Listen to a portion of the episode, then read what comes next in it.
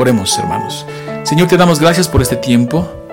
Gracias porque nos permites adorarte a través de la alabanza, de la lectura, a través de la predicación de tu palabra, a través de que todos nuestros corazones están dispuestos ya, Señor. Eh, nuestro cuerpo, nuestra mente, Señor, para estar en comunión contigo y con los santos. En tus manos nos ponemos, Señor. Llévanos en la escritura a ver estas verdades, Señor, que tú has eh, permitido que sigan aquí en la Biblia, Señor, eh, generación tras generación, porque sabemos que aquí está Cristo revelado, Señor, y queremos verlo. En tus manos nos ponemos, en el nombre de Cristo Jesús, Señor nuestro. Amén. Muy bien. Vamos a continuar con el estudio de Apocalipsis. Y hoy vamos a terminar el capítulo. Les invito a que abran sus Biblias en Apocalipsis capítulo 5. La semana pasada nos quedamos en el versículo 6. hoy vamos a eh, llegar al 14, si Dios nos lo permite, y vamos a entender algo muy importante, hermanos. Es muy importante que vayamos viendo por qué los hermanos de la época de Juan, este eh, Apocalipsis les gozaba, les animaba, les bendecía. ¿Por qué? ¿Por qué? Porque estaban dispuestos a dar su vida eh, por Cristo, aún en la necesidad, aún en la tribulación. Ellos eran perseguidos, eran asesinados, encarcelados, torturados, de todo les pasaba. Y parecería que hubiera un silencio de Dios allí, que Dios no estaba haciendo nada, no estaba obrando, parecería eso. Pero en esta revelación que, Jesús le da a Juan, y Juan transmite a la iglesia, los anima se fortalecen. Y es lo que queremos nosotros, fortalecernos, ver qué es lo que ellos vieron aquí y de tal manera también hacerlo. ¿Por qué? Porque en este tiempo que también estamos nosotros en una situación extraordinaria a nivel mundial, queremos esto que ellos tenían. Queremos ver lo que ellos vieron. Y lo primero que va a hacer Juan es, del capítulo 1 al capítulo 5 eh, que vamos a ver hoy, es presentar a Cristo y o Cristo se presenta a través de las visiones a Juan, de tal manera que esto nos tiene que acompañar en todo lo demás, porque como les decía al principio, lo que sigue después en el 6 y hacia adelante son escenas grotescas, fuertes. Y lo que Juan, que Cristo quiere primero que veamos es su magnificencia. Y que no nos desviemos y que no nos perdamos cuando empecemos a oír dragón, bestias y, que se caen las estrellas y que no perdamos de vista esta gloriosa magnificencia de lo que es nuestro Señor Cristo Jesús que tiene el poder y que es Rey de Reyes, Señor de Señores y que Él es el que abre el libro y el que eh, desata los sellos. Es muy importante, hermanos. Y algo también que tenemos que ir... Eh, no perder de vista y seguir, que nos siga acompañando en todo el aprendizaje de Apocalipsis, es que Apocalipsis es muy contextual, uno.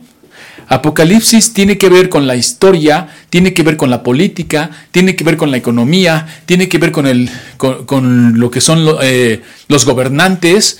Entonces, no es como que eh, dos realidades aparte de como si alguien contara una historia que no tiene nada que ver con nosotros, sino que Apocalipsis es completamente en el contexto de lo que está pasando en nuestra vida diaria, mostrando que Cristo está en medio de la iglesia, como la primera imagen que vimos en el primer capítulo, en medio de la iglesia, de los candelabros, sustentándolos.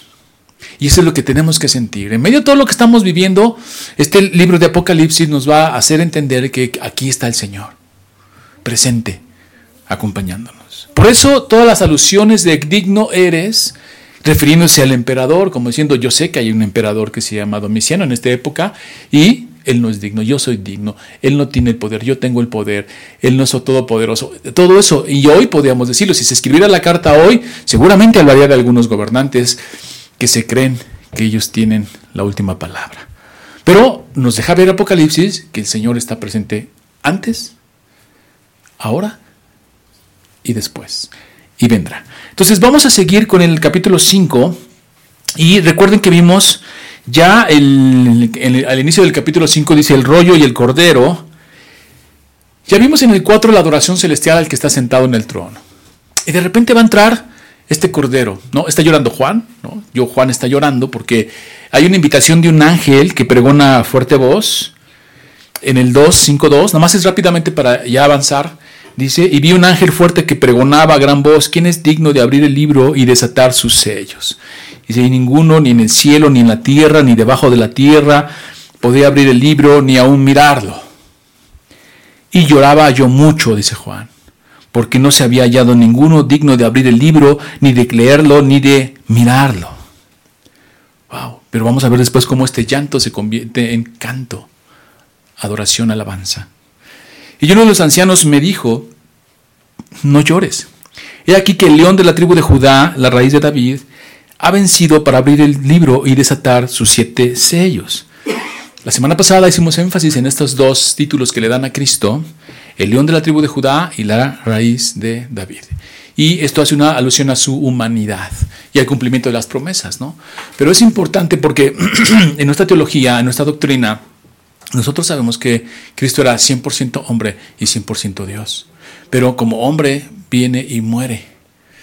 Entonces hicimos un poco de trabajo sobre eso. Dice, y miré y vi que en medio del trono y de los cuatro seres vivientes, en medio de los ancianos, estaba en pie un cordero como inmolado, que tenía siete cuernos y siete ojos, los cuales son los siete espíritus de Dios enviados por toda la tierra.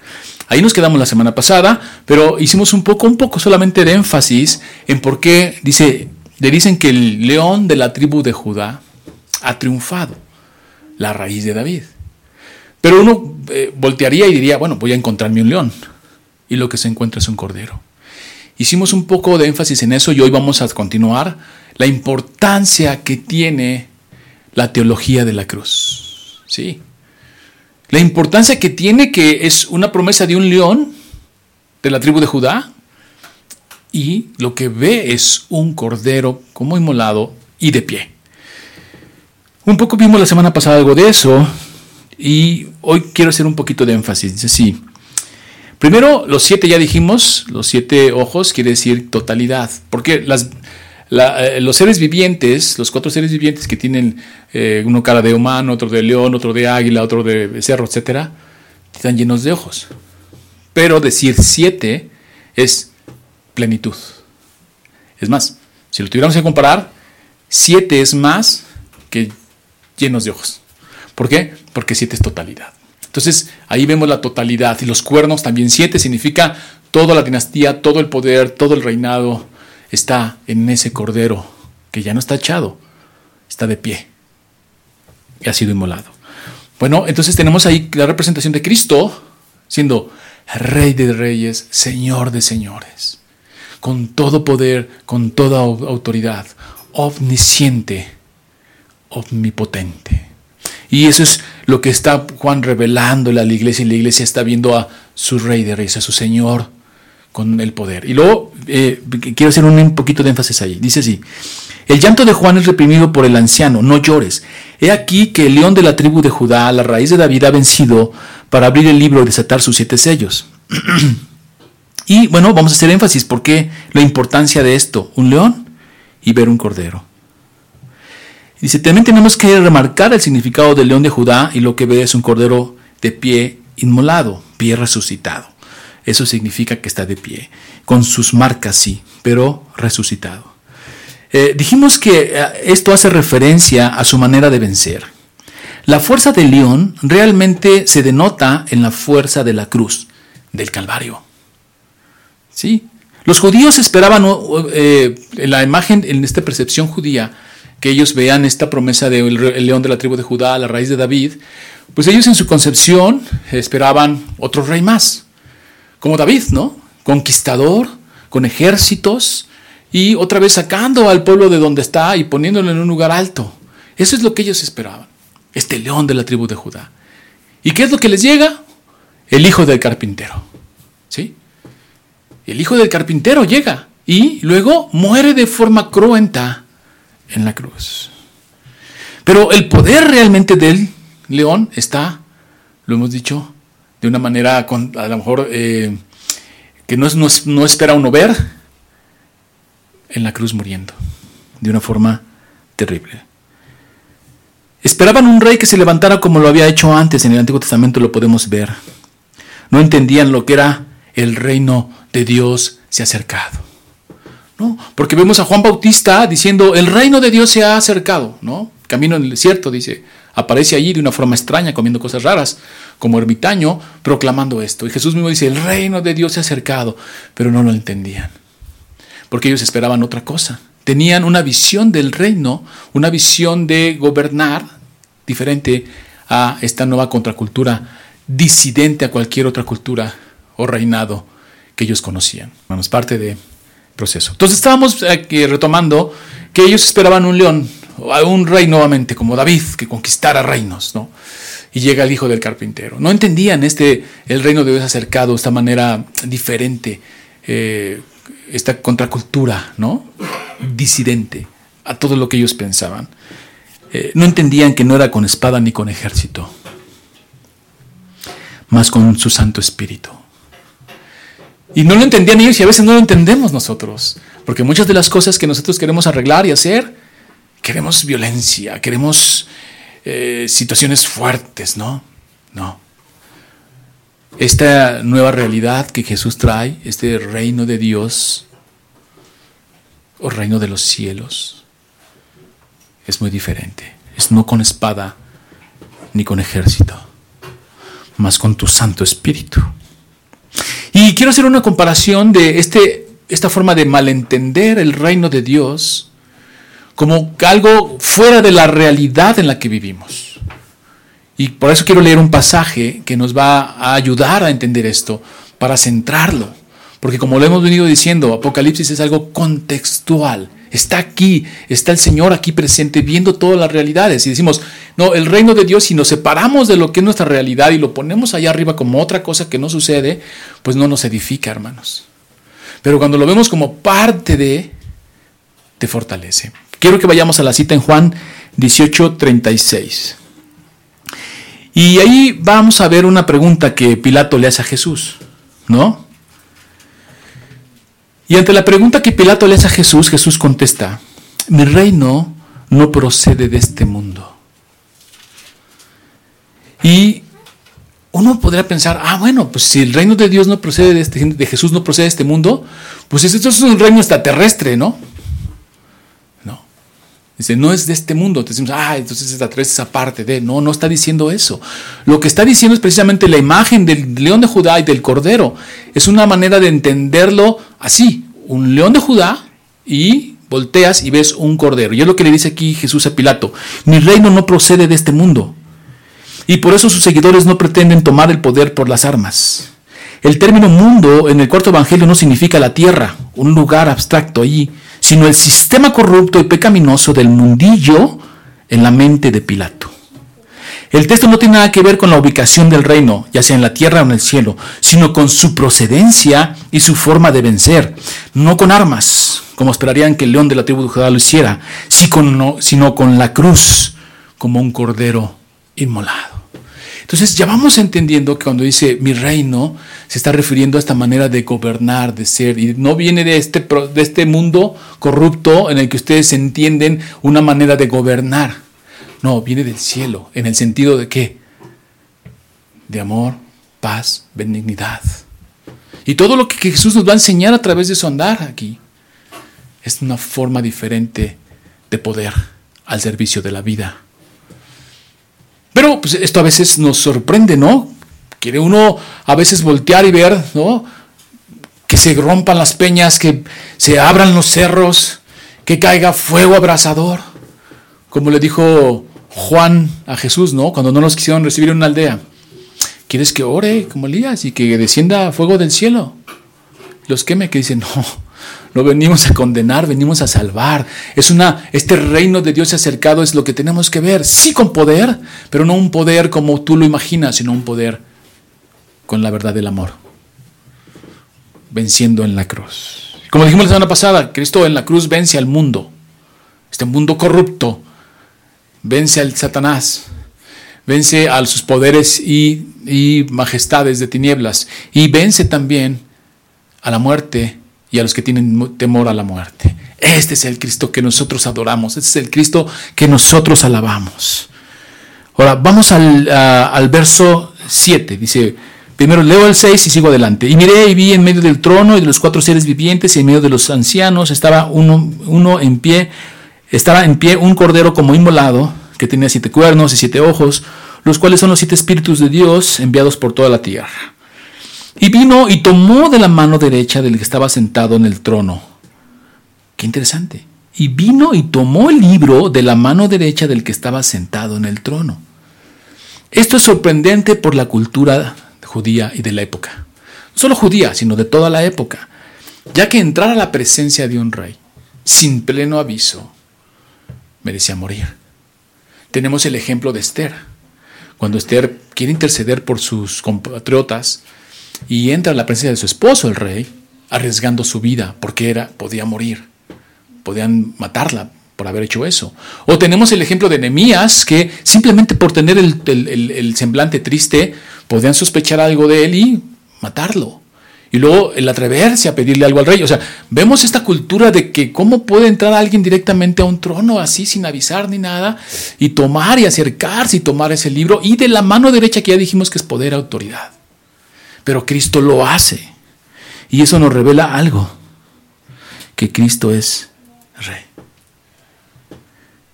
Nos revela su deidad, que se ha ganado el ser digno de tomar el libro y abrir esos sellos. Ahora, fíjense bien, la, la convocatoria, ¿quién es digno? La semana pasada dijimos, no se ve ninguna mujer santa ni ningún hombre santo allí, ni ningún ángel o arcángel, ni nada. Solo Él es digno. Y, pero ¿cómo ganó esa dignidad? Porque uno podría pensar, bueno, es Dios mismo, sí, pero no lo hizo por su omnipotencia, omnipresencia o por su divinidad.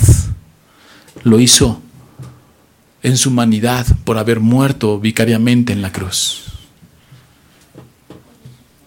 Se ganó ese libro por su sacrificio, hermanos. Por eso, y lo importante de los títulos, León de Judá y Raíz de David, haciendo alusión a eso. Sí, porque tú puedes pensar, ah, pues es Dios, claro, ¿quién más podría hacerlo? Tomar de la mano derecha del sentado en el trono, pero no fue por eso que se lo ganó, ¿Qué dicen? ¿Quién es digno de abrir el sello? Ah, Cristo, inmolado, resucitado. Él tiene ese derecho y Él tiene esa dignidad. Es por su muerte vicaria en la cruz, hermanos. Ahora, vamos al verso 8 y dice así.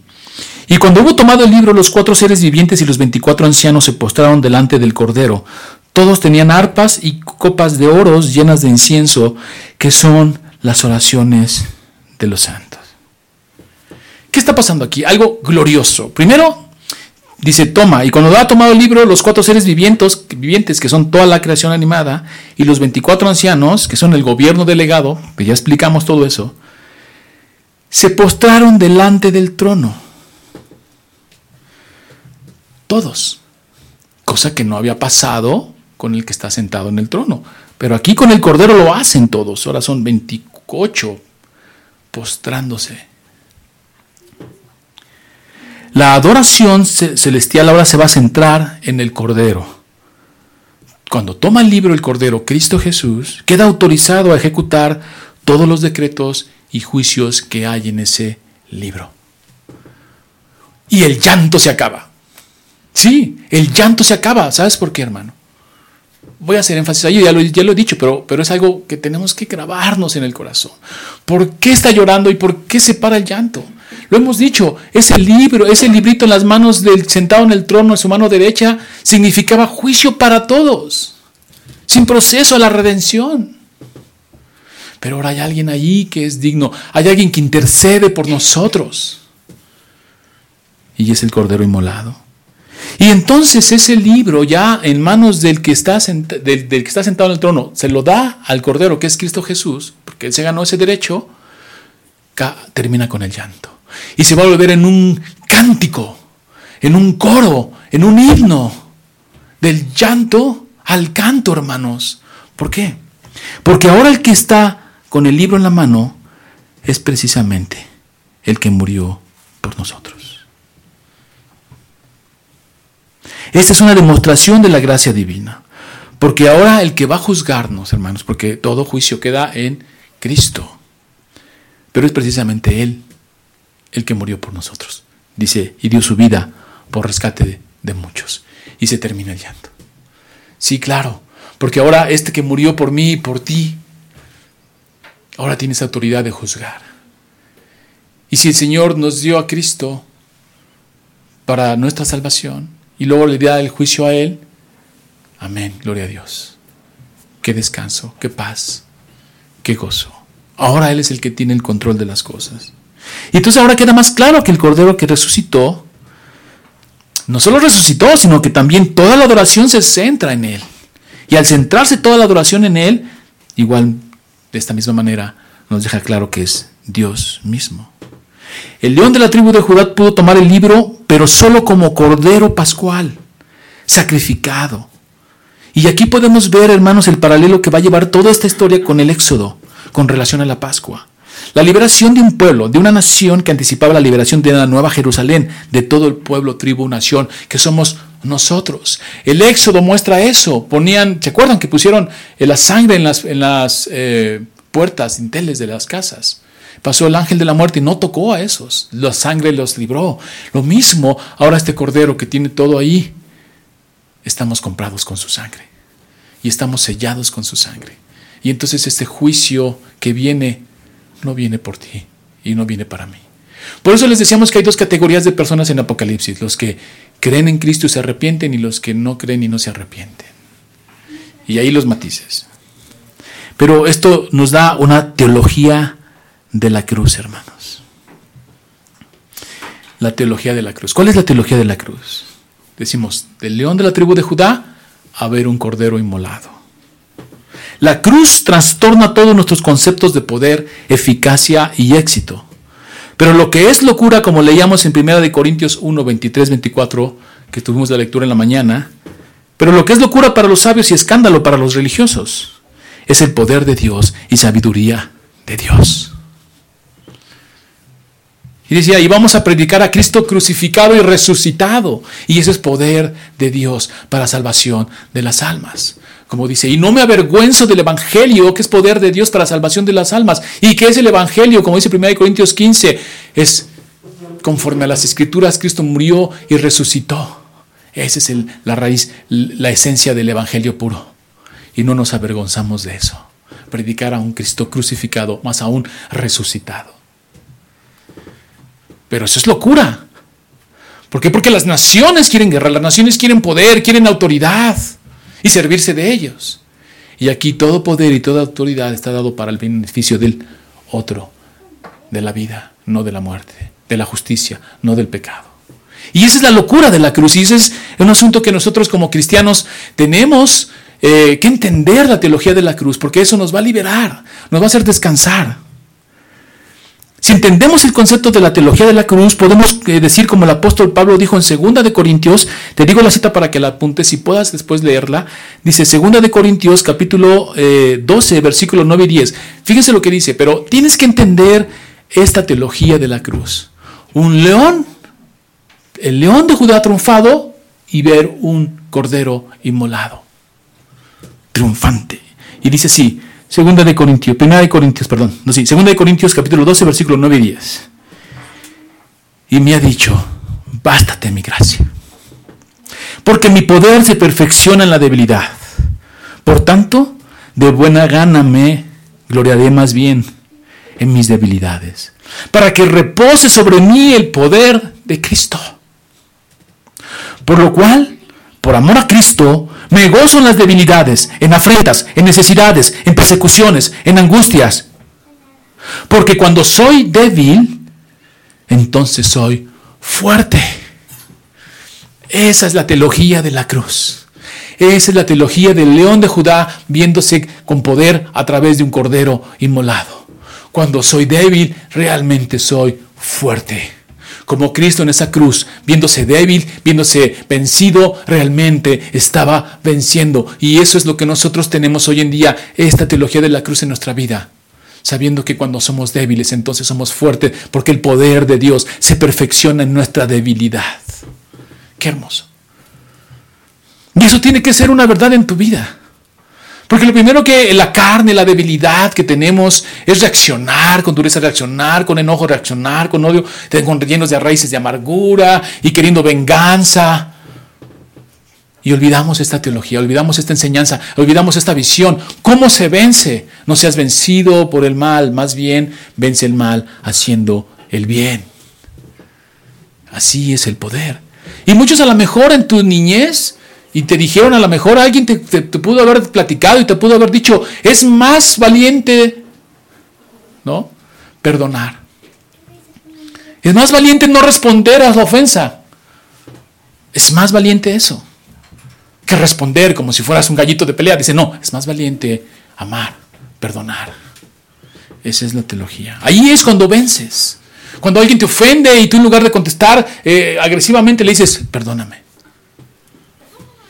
Te amo. O cuando alguien te pide perdón, ¿no? Y tú dices, te perdono. Esa es la teología de la cruz. Y cuando eres vituperiado por el nombre de Cristo y cuando quieres ofendido por el nombre de Cristo, cuando te dicen aleluya, cuando te dicen eh, de todo, ¿no? Hermano sol, hermano luna, y te ofenden. Y tú respondes bendiciendo. Esa es la teología de la cruz. El león de la tribu de Judá teniendo poder a través de ser un cordero. Y eso es lo que nos llama el Señor. Bástate mi gracia, porque mi poder se perfecciona en la debilidad. Por tanto, de buena gana me gloriaré más bien en mis debilidades, para que repose sobre mí el poder de Cristo esto que, eh, que Juan les presenta a la iglesia, Cristo venciendo en la cruz, y que ahora podemos entenderlo a través del apóstol Pablo, es lo que los hermanos tenían. Victoria. Esa es la victoria. Esa es la proclamación de la victoria. Por lo cual, por amor a Cristo, me gozo en las debilidades, en afrentas, en necesidades en persecuciones, en angustias, porque cuando soy débil, entonces soy fuerte. El llanto se convierte en canto. Ahora, su canto de los seres y ancianos es al unísono. Antes solo decían sus alabanzas como una letanía. ¿Se acuerdan que repetían? Santo, santo, santo. Pero ahora van a cantar y van a cantar con instrumento. Y no solo con instrumento, sino con incienso. Dice así. Y cuando, en el 8, y cuando hubo tomado el libro, los cuatro seres vivientes y 24 ancianos se postraron delante del Cordero, cosa que no había pasado con el que está sentado. Todos tenían arpas y copas de oro llenos de incienso, que son las oraciones de los santos. Primero vamos a meditar sobre esto.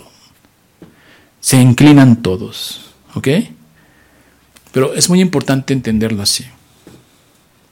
Pasa algo que no pasaba todos, los cuatro seres vivientes y los 24 ancianos, se inclinan en un acto de adoración, reconociendo que Cristo, el Cordero, es Dios. Porque la misma Biblia, el mismo Apocalipsis, enseña que no debemos inclinarnos ni adorar a nadie que no sea Dios. Y como Cristo es Dios, se puede adorar a Cristo que es lo que estamos viendo en esta imagen. Pero esta enseñanza es importante porque quiero que vayamos, por favor, a Apocalipsis, ahí mismo, en Apocalipsis 19, versículo 9 y 10, y Apocalipsis 22, 8 y 9. Dice, Apocalipsis insiste en que el único que hay que adorar y de rodillas es a Dios. Esa es una enseñanza fundamental plasmada en la palabra. No porque yo lo diga, hermano, yo no lo digo. Aquí lo dice, por eso te doy las citas para que cuando alguien te diga que te inclines, que te arrodilles o que hagas algo que no sea Dios y al Cordero que es Cristo, le digas, no, la Biblia dice que no lo haga. Y dice así, Apocalipsis 19, 10. Eh, ah, yo me postré a sus pies para adorarle y él me dijo, está hablando del ángel que le está dando la revelación, mira, no lo hagas. Yo soy consiervo tuyo y de tus hermanos que retiene el testimonio de Jesús. Adora a Dios porque el testimonio de Jesús es el espíritu de la profecía. Se quiso Juan postrar delante de un ángel y el ángel le dijo, no, no, yo soy consiervo tuyo, adora a Dios. Y luego en, el, Apocalipsis 22, 8 y 9 dice así, yo Juan soy el que oyó y vio estas cosas. Y después que le hubo oído y visto, me postré para adorar a los pies del ángel que me mostraba estas cosas. Pero él me dijo, mira, no lo hagas, porque yo soy consiervo tuyo, de tus hermanos, los profetas, y de los que guardan la palabra de este libro. Adora a Dios. Y hermano, Yo sé que tengo dos audiencias aquí. La de la iglesia y otros hermanos o personas que nos miran, nos observan. Y quiero darte un mensaje aquí. Que no te confundan con campos semánticos o etimologías de palabras entre adorar y venerar. Que no te confundan. Al único con el que tienes que dar toda la honra y la gloria y arrodillarte es, como lo dice la palabra de Dios, no yo, es a Dios, al Cordero. Como lo hicieron estos ancianos y como lo hicieron estos cuatro seres vivientes que representan todo lo creado y todo el gobierno. Solo a Dios. Ahora, veamos la parte de las, eh, eh, las eh, arpas, dice, con arpas, aparecen ahí ya con arpas, dice, las arpas son citaras, acompañadas de una rica, de este, ahora, su canto de los seres y ancianos es el al unísono, antes solo decían sus alabanzas, como una tenía, ahora van a cantar, y muy importante aquí, van a aparecer con arpas o citaras, dice así, acompañadas de una rica una fragancia de incienso. Es muy importante, hermanos, entender que la citara muestra una solemnidad en la liturgia de este cántico nuevo, como dice el 9. Y esta solemnidad se expresa precisamente en estas citaras y copas. El arpa, como también su versión más pequeña de la citara o lira, era considerada el más noble y dulce de los instrumentos y estaba asociada con el templo, ya que era el instrumento de los levitas. Y aparece ahí, en esta adoración celestial. Hay una enseñanza sobre una adoración, la adoración que le gusta al Señor. Dice, instrumento que usaban los levitas. Ahora, las copas de oro. ¿Qué son las copas de oro de incienso? Aquí lo dice, las oraciones de los santos. Pero dice, en el contexto del pasaje puede traducirse como incenciarios.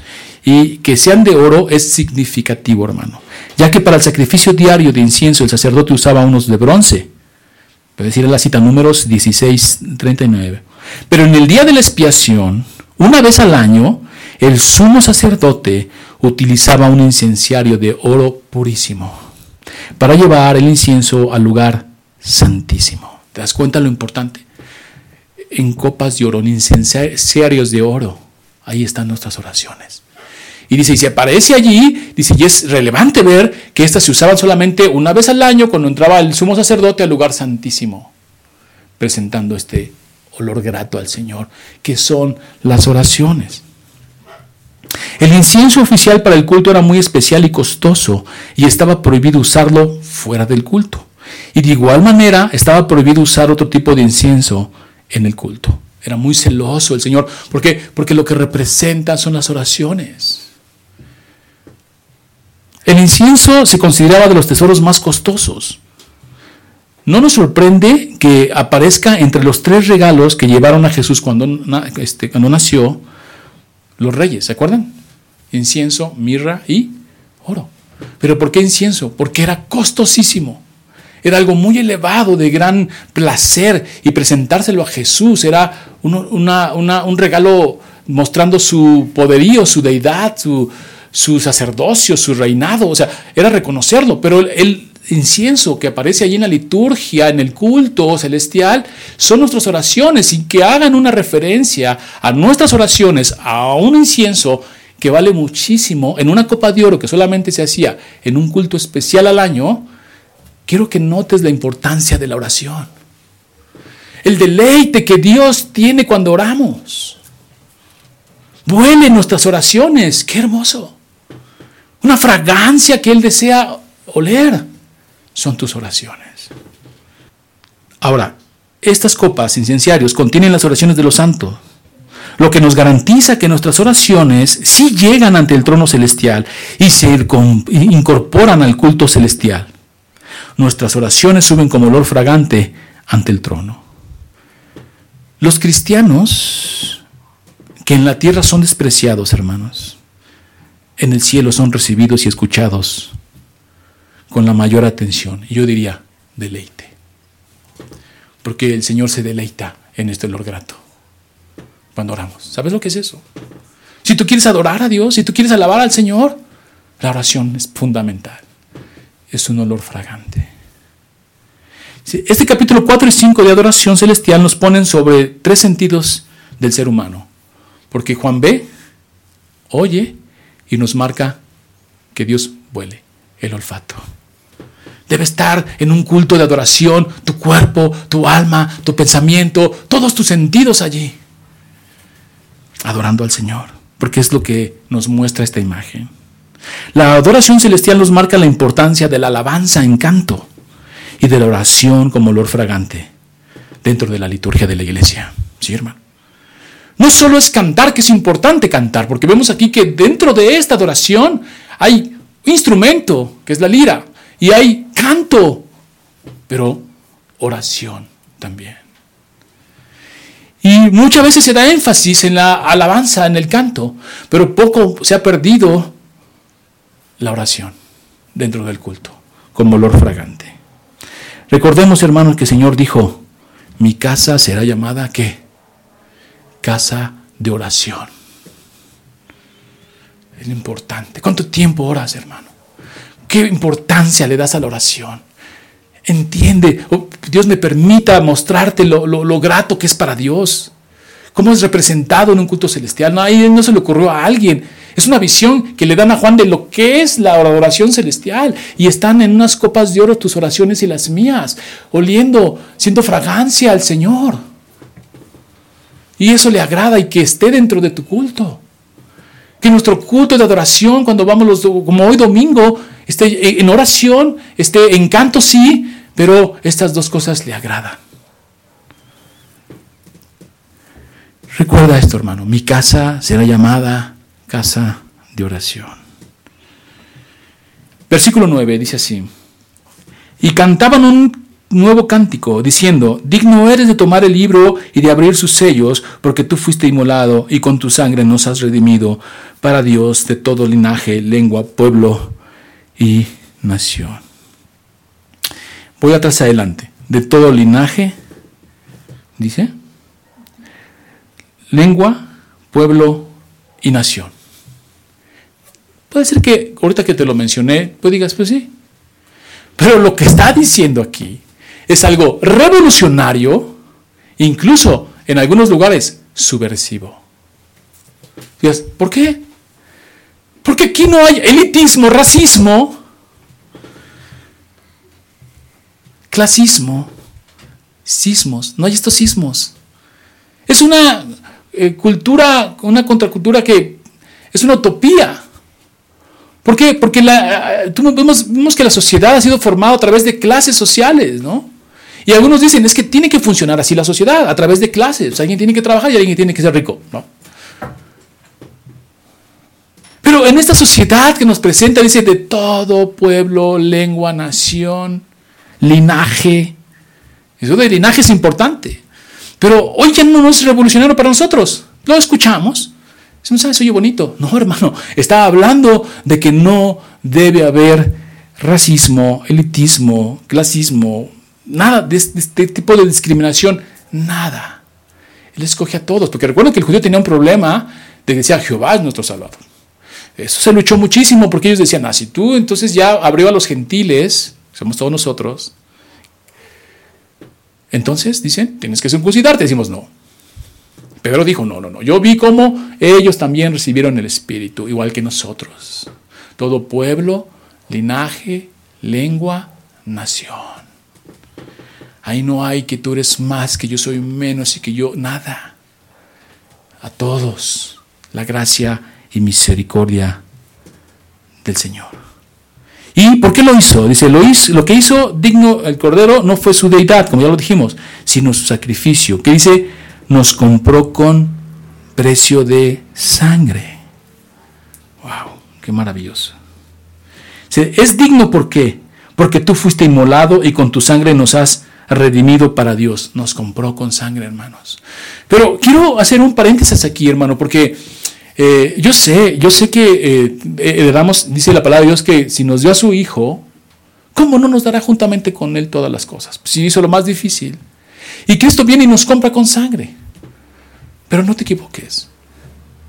El valor no nos compró con sangre, que es algo costosísimo, por lo que valíamos, no, sino por lo corruptos que éramos y por lo que se ofendió a Dios. La ofensa era enorme. Ofendimos al que es santísimo, santo, santo, santo. ¿Quién iba a poder pagar eso? ¿Quién iba a poder satisfacer esa justicia, satisfacer esa santidad, satisfacer esa, esa eh, ofensa? ¿Con qué? Con la sangre de Cristo. Y ahora valemos, sí, claro. Ahora valemos, pero porque fuimos comprados con su preciosa sangre. Porque también, si quieres verlo de esta manera, realmente no valíamos nada. Éramos completamente corruptos, mereciendo la muerte, mereciendo el castigo y la justicia. Y Cristo es propiciación, desvía la su justicia y desvía su ira por nosotros. Se la desvía a Él y por eso en la cruz muere cruentamente. Y eso es algo glorioso porque no valíamos nada. Aquí, tú, puedes morir por alguien que valga algo a lo mejor, pero ¿por qué? ¿Por nada? Bueno, pues Cristo lo hizo. Y hoy sí tenemos un valor enorme.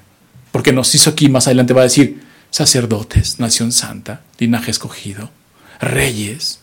Pero es a raíz de que nos compra, hermano. Entonces, como dice el apóstol Pablo, si de gloriarme, me gloriaré en Cristo. Con tu sangre nos compraste.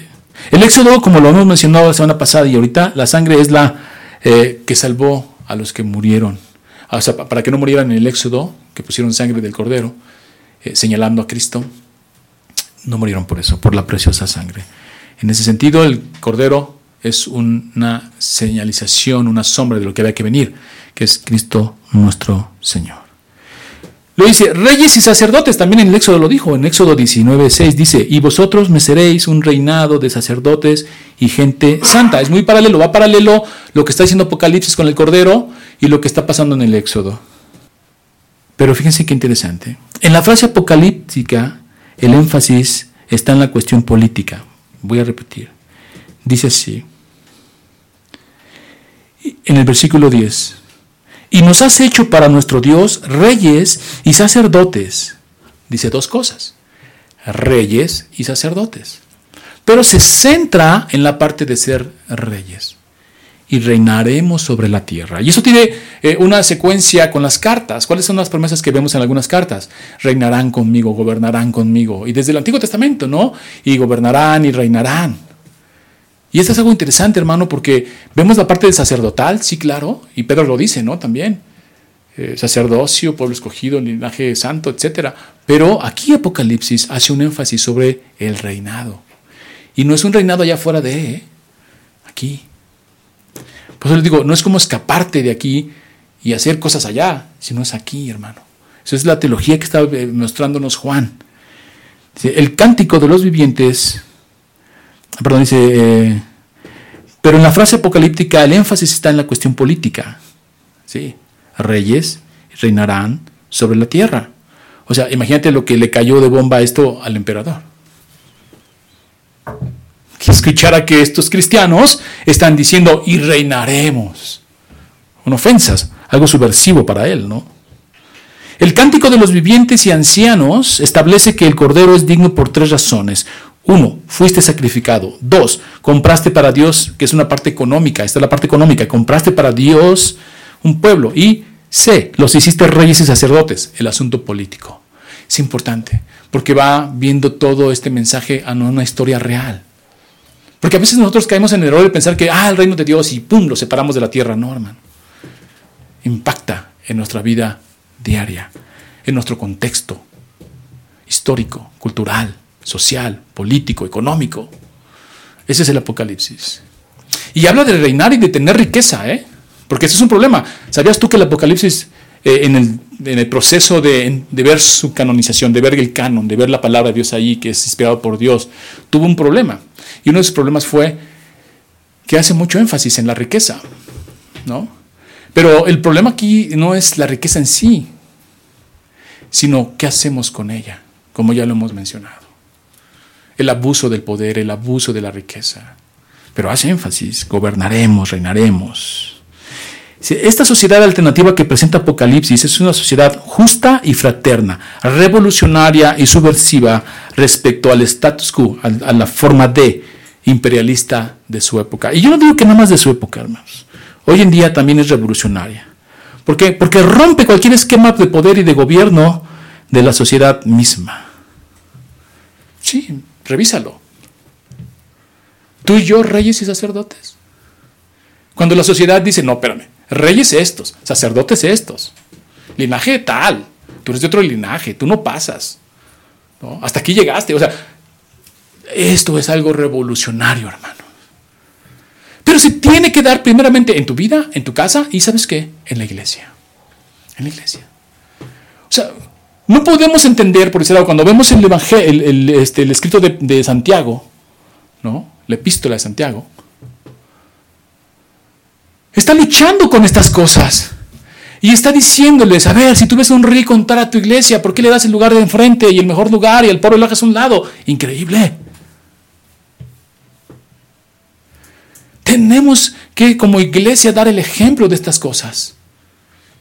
Que no nos importe linaje, tribu, nación, lengua, estatus, nada. Es un hermano en Cristo, fue comprado con la misma sangre con la que tú fuiste comprado, ni más ni menos. Pero a veces en este, por eso digo que esto es revolucionario, porque si lo vemos ahorita en la misma sociedad, en la misma iglesia, nos va a mover la cabeza. Cuando tú veas un hermano humilde, cuando tú veas un hermano pudiente, déjame decirte una cosa.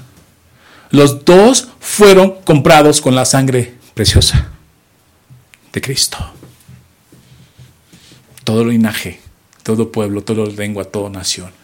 Qué maravilloso. Pero esto tiene que ser una realidad. La iglesia tiene un papel primordial en este proceso de la historia y del Evangelio. La iglesia somos las personas para los que nos escuchan y el templo ya no son los lugares, es nuestros cuerpos. Abraham fue sacado de entre las naciones para formar una nación distinta. Israel fue sacado de Egipto para construir un pueblo nuevo y distinto. Así también la iglesia ha sido sacada en medio de todas las naciones para construir frente a ellas una comunidad alternativa, liberada y redimida. Qué hermoso. Pero esta es, hermano, esto es la teología de la cruz, que en la iglesia debe estar presente todo el tiempo. Y no solo en la iglesia, en tu vida, hermano. En tu vida. ¿Cómo respondes cuando te ofenden? ¿Cómo respondes cuando te vituperían? ¿Cómo respondes cuando algo no te agrada? ¿Cómo respondes? Porque ese es el problema, que aquí está la teología y aquí está bien presente, pero no se entra por aquí, no sale por acá, respondemos mal. Un te perdono, un te amo. Dice que el amor cubre multitud de, pecados, multitud de faltas.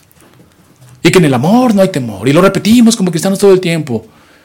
Y podemos ser como estos leones de la tribu de Judá, ¿no? Fuertes, todo. Pero el poder está en la cruz. Muriendo por el otro. Pero eso es muy difícil. Y por eso las cartas se volvió a pagar. Por eso las cartas están llenas de esto de tolerados unos a otros, amados unos a otros, perdonados unos a los otros. Y este hermano, este, este asunto de la teología de la cruz debe estar reflejada, debe, son marcas de una iglesia, son marcas de un cristiano. Jesús mismo lo dijo, ¿no? En esto conocerán que sois mis discípulos, en cómo se aman. Y luego ahí tenemos que tener todo un estudio del amor, porque muchos malinterpretan el amor. Y déjame decir una cosa, en otras épocas, en el nombre del amor, ha habido mucha injusticia. Y hoy también porque malinterpretan el amor. Bueno, vamos al, versículo 11, por favor. Dice, y miré y oí la voz de muchos ángeles alrededor del trono y de los seres vivientes y de los ancianos, y su número era millones de millones. Es el número más alto que ellos tenían, pero es innumerable. Millones de millones. Hermano, esto es importante. Cuando adoramos a Dios, nos unimos a esta adoración celestial, lleno de ángeles. Y déjame decirte una cosa, hermano. Por pequeño y frágil que parezca nuestro culto, y aparentemente insignificante, el culto se vuelve hermoso para Dios y majestuoso, porque tiene un acompañamiento de los ángeles, porque aquí dice que lo adoran qué? Día y noche. Entonces, en el momento que nosotros nos, ponemos a adorar, por eso la insistencia, las últimas tres predicaciones, los últimos tres domingos, de que el domingo es especial para el Señor y que tenemos que estar preparados para adorarlo como si fuera presencial, es porque a la hora que espiritualmente adoramos al Señor, nos unimos a este coro de ángeles y adoramos al Señor con todos sus ángeles y para Él es glorioso. Y luego más adelante en el 13 vamos a ver cómo toda la creación se suma a esta adoración. Por eso el domingo es especial. Y cuando leemos el texto que dice, donde están dos o tres congregados en su nombre, ahí estoy yo, sabemos que ese texto está en un contexto de disciplina, pero ese contexto de disciplina está en la asamblea y esa asamblea se reúne en domingo. Y ese domingo es especial para el Señor y ahí se tratan los asuntos y se resuelven los asuntos. Y dice Señor, donde están dos o tres congregados en mi nombre, quiere decir que si una congregación es de dos congregantes, ahí está el Señor. Porque a veces pensamos que la congregación tiene que ser de muchos y muchos y muchos. Y si es así, para gloria del Señor lo es. Pero con dos en el domingo, congregados en su nombre, ahí está Él. Aunque ese pasaje se usa para muchas cosas que, está, que, se fuera de contexto. Pero no, es en el domingo, en la asamblea, el domingo principal, el día principal del culto. Si hay dos congregantes, ahí está Él. Porque uno dirá, bueno, Dios está en todas partes. Claro, yo lo sé, todos lo sabemos. La Biblia lo dice, la Biblia lo enseña. Pero ¿por qué hacer un énfasis en yo estaría allí? Porque está de forma especial. Y ahí nos dice dos o tres, hermanos. Así que hoy que somos aquí tres o cuatro y que todos están allá por internet, cinco, seis o cincuenta, doscientos, no lo sé, también está el Señor allí. 12. Dice así. Que decían en voz, eh, que decían en voz, el cordero que fue inmolado es digno de tomar el poder, la riqueza, la sabiduría, la fortaleza, la honra, la gloria y la alabanza. ¿Cuántas hay? ¿Cuántas, eh, cuántas eh, atribuciones le están dando? Siete. Cuéntalos. Son siete. De tomar uno, poder, las riquezas. Dos, tres, sabiduría. Cuatro, fortaleza. Cinco, la honra. Y siete, la gloria. Perdón, que tomar poder, riqueza, sabiduría, fortaleza, la honra, la gloria, la alabanza. Plenitud de todo. Plenitud. Este es nuestro Señor. Y fíjense, dice la riqueza. Por eso hacía énfasis en que no hay que tener miedo a la riqueza, hermano, ¿no? Sino qué haces con ella porque lo que te ha sido dado, ha sido dado, no, no es tuyo, es para bendición de otros. Lo dice el 13. Y todo lo creado que está en el cielo y sobre la tierra y debajo de la tierra y en el mar y todas las cosas que en ellos hay, oí decir al que está sentado en el trono y al Cordero sea la alabanza, la honra, la gloria, el poder por los siglos de los siglos. Aquí se suma toda la creación en este culto de adoración. Y terminamos. Los cuatro seres vivientes decían, amén. Y los veinticuatro ancianos se postraron sobre sus rostros y adoraron al que vive por los siglos de los siglos. Me encanta cómo termina este culto de adoración celestial. Bueno, que sabemos que continúa, pero cómo cierran este, esta adoración. Amén. Y ya hemos enseñado que es amén. Así sea, ¿no? Pero amén es cuando vemos el texto que dice, Cristo es el sí de Dios en todas sus promesas, es el amén. Imagínate lo que estamos diciendo. Y cuando tú dices amén, no dices amén como repetido, porque yo he escuchado personas que de repente dice el pastor, ¿quién tiene que ver? Y dicen amén. ¿Cómo? ¿Así sea qué, hermano? Está hablando de adulterio. Y usted dijo amén. Que así sea, como no entendí. Oh, cuando decimos amén, quiere decir que tenemos un razonamiento, un entendimiento y, sobre todo, hermano, un compromiso. Si yo digo amén ahorita, quiere decir que lo que acabo de oír, estoy de acuerdo. Estoy comprometido, que es lo que el Señor dice, y entiendo que ese amén es Cristo Jesús, es el sí de Dios para mí. Y entonces digo amén, es que así sea en todo lo que se ha dicho aquí. Hay un compromiso cuando dices amén. Así que ten cuidado cuando vuelvas a decir amén, porque hay un gran compromiso. Hermanos, hasta aquí, como dijimos, eh, hemos visto del 1 al 5, son capítulos introductorios que, que enfocan, eh, hacen un énfasis eh, sobre las grandes necesidades de la comunidad. Una visión clara de Dios y una teología de la creación y de la vida. ¿Por qué, hermano? Si tú del capítulo 1 al capítulo 5 que estamos terminando ahorita no tienes una clara visión de Dios, si tu teología no es correcta, ¿cómo vas a soportar cuando venga el dragón? Cuando vengan estas bestias, cuando vengan estas plagas, tu teología tiene que ser correcta. Tu teología, el voy a traducir, tu conocimiento de Dios va a impactar en tu vida práctica, en tu matrimonio, en tu trabajo, en tu escuela, en tu, en tu familia, en tu iglesia, lo que tú conoces de Dios. Porque si te has hecho un Dios chiquito, si te has hecho un Dios eh, que no es el Dios de las Escrituras, va a impactar en tu vida. Pero este Dios mostrado de forma correcta a la iglesia de la época de Juan, los fortalecía, porque sabían que tenían un Dios todo poderoso, justo, amoroso, redentor. Entonces, hermano, nos estamos preparando para el capítulo 6, cuando va a Cristo a abrir los sellos y van a venir calamidades. Por eso es importante presentar esta visión del trono de su adoración y su poder, porque desde ahí es el centro del universo, desde ahí la cosmovisión abarca todo, desde ahí suceden las cosas. Y tiene que ser en tu vida, hermano. Ahorita que estamos viviendo en este periodo, ¿qué Dios tienes? ¿Qué Dios ves? ¿Qué Dios te ha enseñado? ¿El de las escrituras? ¿O ya te inventaste uno? Si es el de las escrituras, te va a fortalecer, te va a animar y vas a estar dispuesto a dar tu vida por Él. Y sabes perfectamente que vamos a sufrir. Porque si algo tiene este apocalipsis es, más allá de venderte una idea escapatoria de que no vas a sufrir, te digo una cosa, nos está preparando para sufrir como Él sufrió, para llevar sus marcas, pero que lo más importante sea su honra, su gloria y el honor, y que estés dispuesto a morir por Él y para Él. Oremos. Señor, te damos gracias porque tú nos bendices. Señor, heme aquí, envíame a mí y hacia mis hermanos y a todo cristiano que pueda decir estas palabras. Y que estemos dispuestos a sufrir, porque sabemos que habrá marcas, que habrá heridas. Y que en este llevar tu evangelio y proclamar tu evangelio y servirte y ser ministros eh, capacitados por ti, habrá marcas. Pero no importa, Señor, porque tuya es la gloria y el poder. Y Señor, sabemos que si como tú sufriste, vamos a sufrir. Pero sabemos que tú gobiernas y tú reinas. Y que lo más importante que podemos tener, ya lo tenemos, es la salvación. Gracias, Señor, por eh, esto que nos has dado. Bendice a cada uno de mis hermanos, bendice a cada uno de las familias, bendice a cada uno que escucha este sermón y todos los sermones que se están transmitiendo para tu gloria a través de las internet, a través de las redes, etcétera, Señor. Porque tu palabra es llevada por el Espíritu Santo, cual sea la forma. En tus manos nos ponemos. A ti sea la honra, la gloria y el poder por los siglos, siglos en Cristo Jesús. Amén.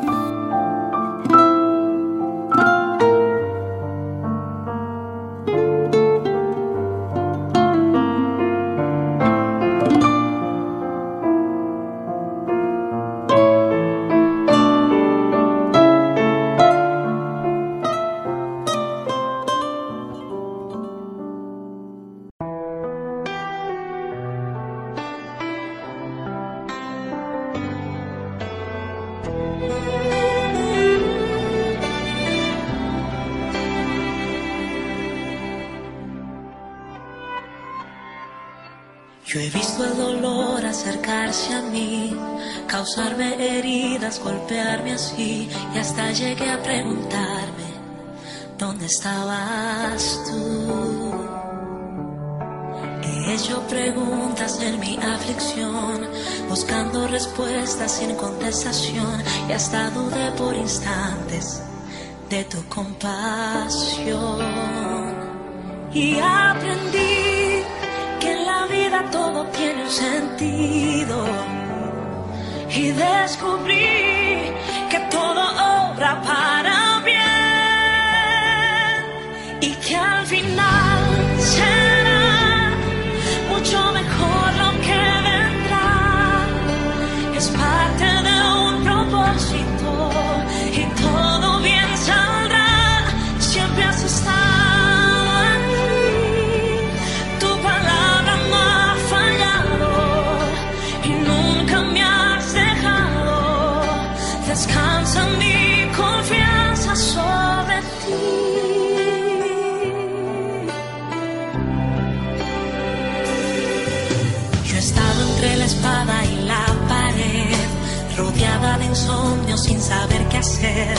pidiendo a gritos tu intervención. A veces me hablaste de una vez, en otras tu silencio solo escuché. Qué interesante tu forma de responder. Y ahora